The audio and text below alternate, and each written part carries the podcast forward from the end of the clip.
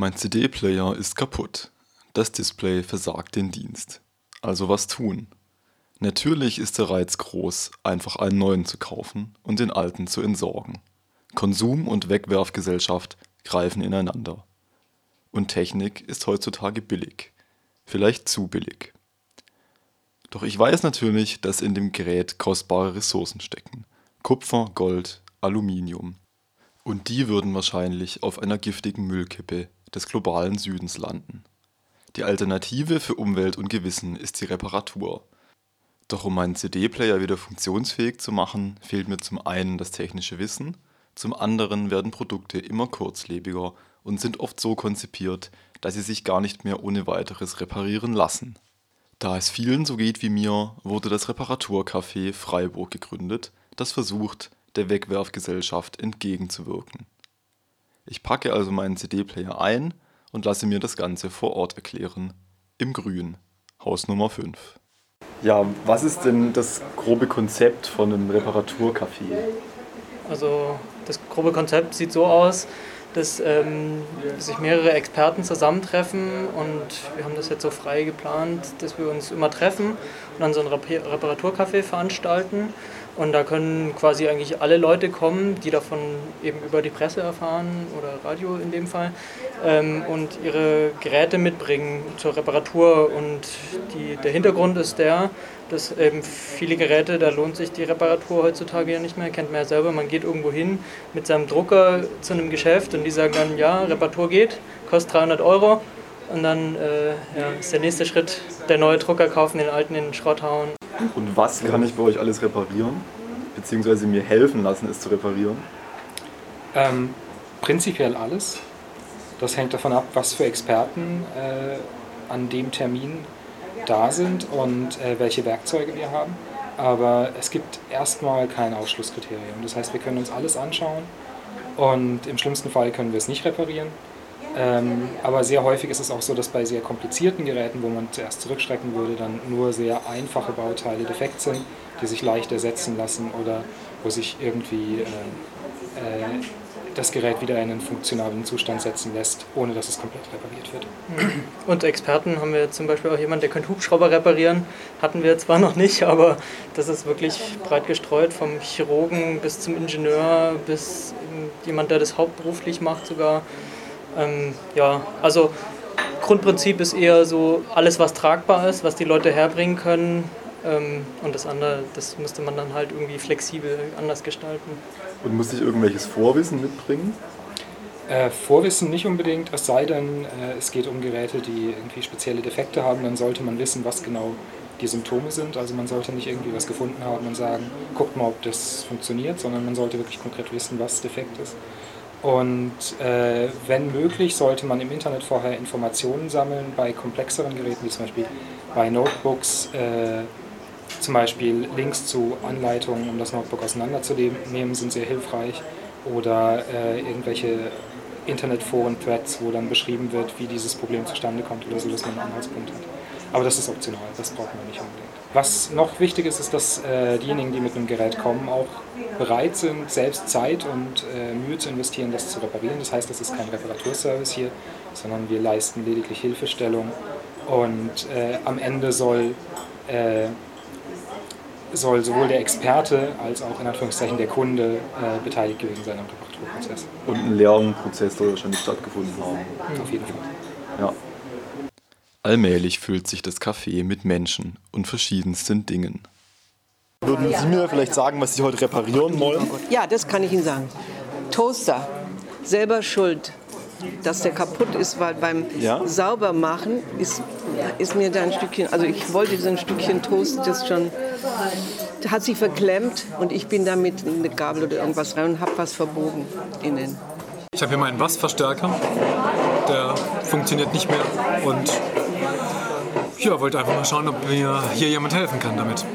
Äh, mein Handy hat einen Wasserschaden. Wir haben hier eine Antenne äh, repariert. Und zwar äh, eine Originalantenne gibt es ja nicht mehr. Und äh, die Antenne, die hier drin war, die konnten wir nach links und rechts biegen. Also die, die hat gar nicht gehalten. Und jetzt haben wir halt das mit, äh, äh, mit zwei Schräubchen und ein bisschen ähm, Metallpapier mhm. haben wir das äh, hier noch reingemacht, damit es dann hält. Okay, das ist ein Radio. Das ist ein Radio. An, ja. Das ist ein Sony-Radio. Das ist der erste Weltempfänger, den es da mal gegeben hat. Und das wäre natürlich schade, ja. wenn man äh, das nicht mehr benutzen kann, nur weil jetzt die Antenne kaputt ist. Das ist ein Polster von einem Halbsessel, einem uralten. Und dieser Sessel ist so, wie es heute gar nicht mehr ist, mit Vollholz ist das alles. Nicht? Das ist nicht, sind nicht nur Sperrhölzer oder wie immer man das nennt. Und das Holz ist ja okay, aber das, diese Federn, die sind ja, ich glaube, ja, würde sagen, ein Jahrhundert sind die alt. Und ja. Die haben unserem modernen Hintern nicht mehr standgehalten. Und dann sind sie gekracht. Und es hat geknallt mit einem, mit einem, ja, mit viel Lärm. Nicht? Und da hieß, habe ich gedacht, ja, das ist wie Heinrich der Wagen bricht. Ne? Ich sehe also, mein CD-Player ist in guter Gesellschaft. Ich melde mich an. Oh, ich habe einen, hab ja. einen CD-Player. Okay. Ähm, was, macht, was tut der denn nicht? Der funktioniert noch wunderbar und spielt ab. Er zeigt nur nichts mehr an. Also das Display ist wohl defekt. Ja, ja das äh, klingt gut. Das klingt gut? ja, das genau. Ich, Und was muss ich jetzt tun? Genau, dann, müssen Sie diesen, dann müsstest du diesen Zettel ausfüllen. Mhm. Einfach mal durchlesen, so mit Haftungssachen. Ja? Ja. Und dann wieder hierher kommen und ich schreibe das schon mal hier auf. Also das war Display von CD-Player. Display CD-Player, genau. Bei einer Tasse Kaffee erklärt mir ein Experte, wie ich zunächst das Gehäuse öffne. Ähm, ich glaube nicht, dass die es sind. Es sind die zwei äußeren die zuerst. Äußeren, ja. Genau, immer die zwei äußeren und dann gibt es manchmal eine hier ja, oben noch. noch. Dann ja. geht das Gehäuse schon ab. Alles klar. Und am besten ist, wenn du den rumdrehst dazu, also auf die Füße stellst. Ja. Aber gucken dann oben ran. Alles klar.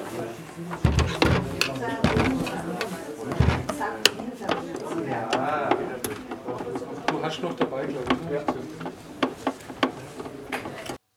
Nach etwas Suche ist der Fehler gefunden.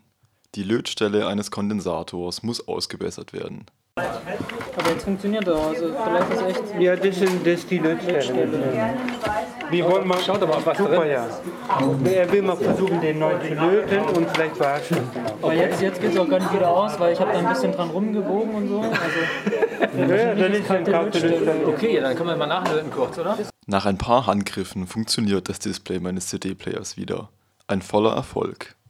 Das ist nochmal ein Formular, was gemacht wurde? Genau, äh, das Formular ist dafür da, auch dass wir, dass es eine Haftungsnichtübernahme äh, gibt, dass der äh, Besitzer des Gerätes bestätigt, dass wir das ehrenamtlich machen und ähm, ähm, keine Garantie dafür geben, wenn wir es reparieren, dass es auch wirklich auch lange funktioniert, dass wir da nicht in die, in die Haftung kommen müssen. Die Kurzlebigkeit von Produkten ist indessen oft Absicht. Hersteller bauen Sollbruchstellen in Produkte ein, damit diese pünktlich nach Ablauf der Garantie den Dienst einstellen und zu mehr Konsum anregen sollen. Man spricht in diesem Fall von geplanter Obsoleszenz. Hersteller von hauptsächlich Elektroprodukten äh, haben gewisse Produktzyklen, zu denen sie neue Produkte auf den Markt bringen und äh, alte Produkte überholen und auch wieder verkaufen wollen. Und die Hersteller haben irgendwann festgestellt, dass es offensichtlich nicht ausreicht, einfach die Produkte besser zu machen und äh, mit neuen Features zu versehen, sondern haben ebenfalls angefangen, die Lebenszeit äh, der Produkte künstlich einzuschränken. Das heißt, wenn ich mir zum Beispiel einen DVD-Player kaufe, ähm, was jetzt nicht mehr ganz aktuell ist, aber was vor vielen Jahren sehr aktuell war, ähm, dann war es oft so, dass der DVD-Player insgesamt eine Lebensdauer von den technischen Teilen von über zehn Jahren gehabt hätte, aber dann eben ein Teil im System so ausgelegt war, dass es nach zwei bis drei Jahren defekt wurde und äh, nach dieser Zeit dann eben die Reparatur sich nicht mehr lohnen würde und entsprechend das Gerät durch ein Neugerät ausgetauscht wird, wodurch der Hersteller dann natürlich erneut Gewinn machen kann. Also da gibt es Sollbruchstellen und die Reparatur ist dann in dem Fall meistens teurer als ein neues Gerät einfach zu kaufen. Das stimmt, oder die Reparatur ist sogar unmöglich. Also viele Hersteller haben einen sehr großen Aufwand betrieben, die Reparatur so gut wie möglich zu verhindern. Das Reparaturcafé hat sich das Ziel gesetzt, die Reparatur wieder zu ermöglichen und der geplanten Obsoleszenz den Kampf anzusagen. Interessierte sind immer willkommen, mehr Helfer und Experten werden gesucht Selbst wenn, wenn jemand äh, nur Interesse daran hat, in Anführungszeichen, zu lernen, wie man Dinge repariert und einfach Zeit investieren will, kann er gerne kommen. Ähm, es ist hier so, dass die Experten sich untereinander austauschen. Keiner muss alles können. Ähm, man kann sehr, sehr viel lernen, einfach nur indem man zuschaut, zuhört oder den, den äh, Ideen oder Hinweisen von Kollegen folgt. Also äh, auf jeden Fall keine falsche Schule. Mehr Infos gibt's auf reparaturcafé-freiburg.de oder direkt vor Ort jeden letzten Samstag im Monat von 14 bis 17 Uhr in der Begegnungsstätte im Grün.